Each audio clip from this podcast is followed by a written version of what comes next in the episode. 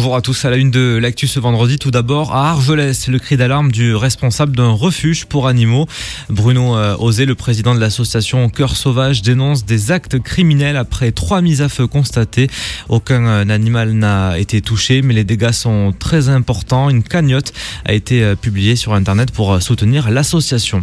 Un jeune âgé de 15 ans a été secouru hier sur les hauteurs du pays catalan. Il a été victime d'une mauvaise chute alors qu'il pratiquait du ski de randonnée à Porte L'intervention des CRS Montagne assistée d'un médecin du SAMU a été nécessaire. Il a été évacué par euh, l'hélicoptère de la sécurité civile. Pour lutter contre euh, l'agri-bashing, ces agressions envers les agriculteurs, la préfecture des Pyrénées-Orientales lance son observatoire afin de prendre en compte cette menace émergente. Le ministre de l'Agriculture et de l'Alimentation a lancé en avril 2019 la création d'observatoires départementaux. Ils doivent permettre de disposer d'un état des lieux des problématiques de sécurité et d'élaborer des actions de prévention. Ce dispositif viendra alimenter la cellule nationale Déméter créée au sein de la gendarmerie pour identifier et poursuivre les auteurs de ce type d'agression. Et tout autre chose à présent, Anthony, avec un record du monde battu dans les Pyrénées-Orientales. Il s'appelle Xavier Minuscus. Il vient de la Drôme et il est âgé de 51 ans. Il a battu le record du monde de plongée Spéléo le 30 décembre dernier.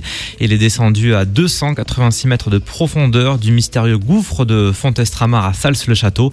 Après 22 euh, minutes de descente et pas moins de 10h30 de remontée, il a décrit cet endroit comme étant le plus hostile au monde.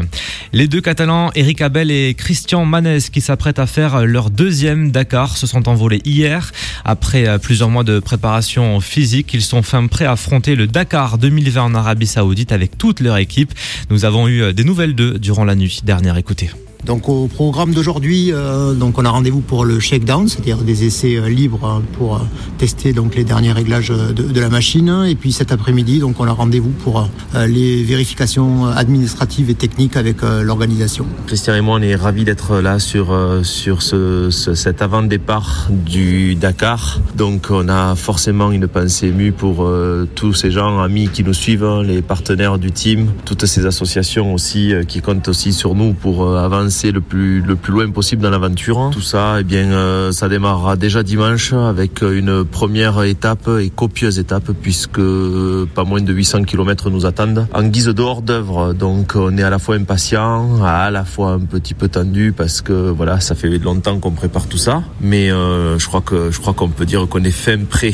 Christian Manez et Eric Abel pour euh, Littoral FM. Nous sommes partenaires de leur association, la Team Los Amigos. Vous pourrez euh, suivre leur aventure en restant à l'écoute de Littoral FM et en vous abonnant à nos podcasts sur Deezer et Spotify.